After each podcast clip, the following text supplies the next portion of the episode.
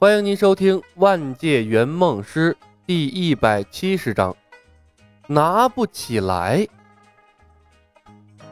丽，我需要你的帮助。苏汤前脚离开，索尔带着仙宫四勇士来到了李牧面前。他想靠近李牧，却撞在了画地为牢的防护罩上。索尔一愣，用手触摸挡在面前的防护罩。丽，这个防护罩是我的。任务已经接近了尾声，李牧也懒得再编造什么理由了，笑着说道。索尔皱眉问。那镇子外面的封印是奥丁的。李牧斩钉截铁的回答。发生在普恩特镇的一切，在索尔的脑海里如电影一般划过，但前后串联起来之后，索尔仍是一头雾水。李，我不明白。李牧笑了笑，以后你会明白的。索尔，不要考虑这些细节，你来找我有什么事儿？索尔甩了甩脑袋，强迫自己不去考虑防护罩的事情。利洛基篡位了，他趁父王沉睡的时候，勾结寒冰巨人，攻入了阿斯加德，控制了仙宫和父王，仙宫沦陷了。范达尔他们是海姆达尔拼死送下来保护我的，洛基很可能会对我斩草除根。斩草除根？李牧诧异的看了眼索尔。所以你想让我找神盾局的人带你去雷神之锤那里找回你的神力？索尔说道。不，李，我刚才试着召唤雷神之锤，但是完全感应不到他的存在。范达尔说，罗辑的追兵马上就到，我来不及赶去雷神之锤那边了。我现在是没有任何神力的凡人身体，一旦和洛基对上，必死无疑。所以。我希望你联络神盾局，给我最大限度的保护。李牧眼角的肌肉莫名的抽搐了一下，这他妈的，他刚才还想着索尔面对毁灭者的时候会英勇死战呢，现在看来呀，是他想多了。在他的教导之下，这索尔已经不是当初的那个索尔了，造孽呀！留得青山在，不怕没柴烧。索尔继续说道：“度过了眼前的危险，我再想办法找回神力。等那时，我或者回到阿斯加德联络旧部，或者联络华纳海姆的神族借兵，再去夺回属于我的王位。”李牧无语了，他看着索尔，什么话都说不出来。如果是刘备或者曹操。哪怕古代任何一个枭雄或者帝王在他面前说出这番话，他都不会觉得有什么。但是，这个浑身都是肌肉块的索尔一本正经的跟他讨论明哲保身、东山再起，这李牧是怎么听都觉得别扭。一个这样的雷神执掌阿斯加德，这九大国度一定很热闹吧？远交近攻，雷神索尔击破黑暗精灵，七擒七纵，死亡女神海拉终归心。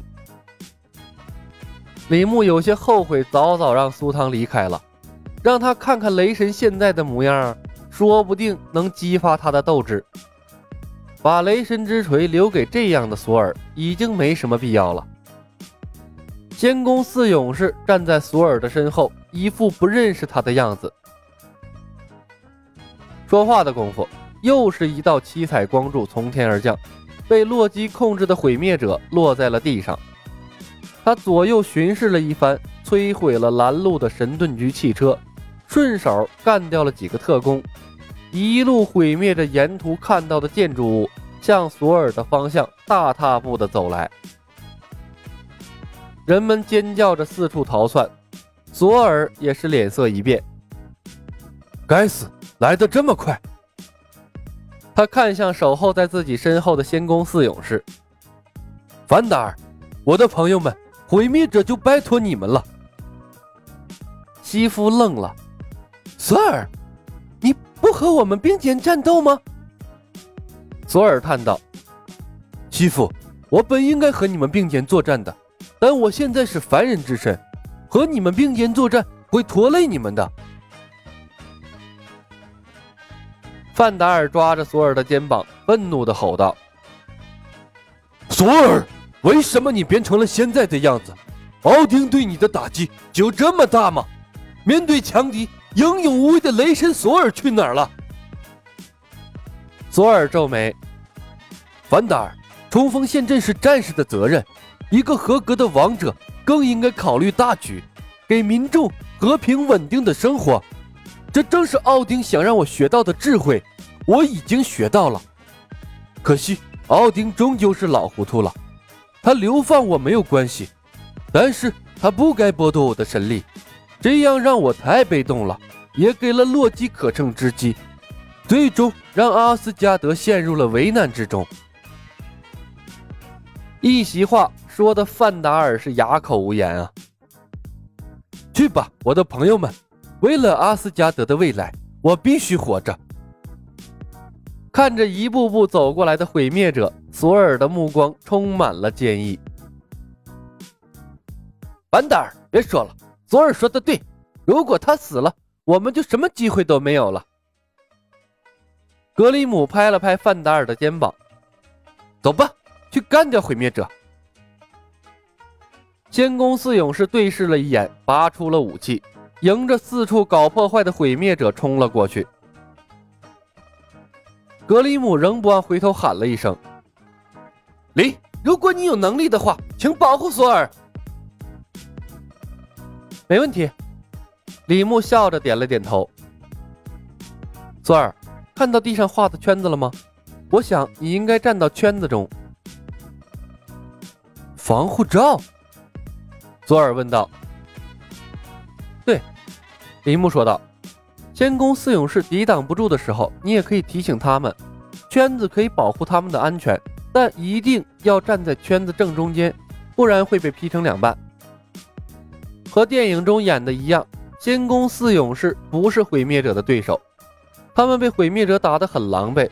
若不是李牧提前在普恩特镇的地面上画满了圈子，可以配合他们暂时对抗毁灭者的打击。仙宫四勇士估计在雷神一就死绝了，根本等不到诸神黄昏。力，好样的，就这么干，我们能打败他。范达尔不时的为李牧送上了赞扬声。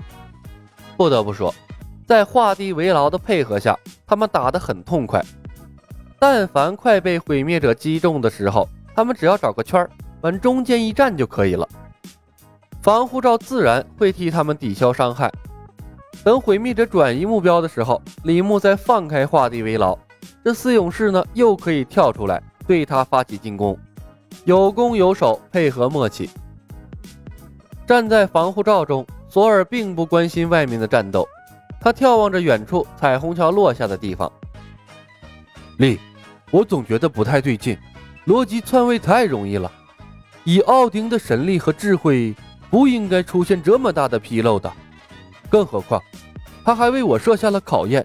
如果一点后手都不准备，他也不配成为九大神域的终神之王了。李牧懒得跟索尔说话，他不时地看向手里的通讯器。无论是索尔的疑问，还是四勇士和毁灭者的战斗，都是次要的。他主要就是在等苏汤的消息。大约十五分钟后，通讯器闪烁，苏汤的声音传来。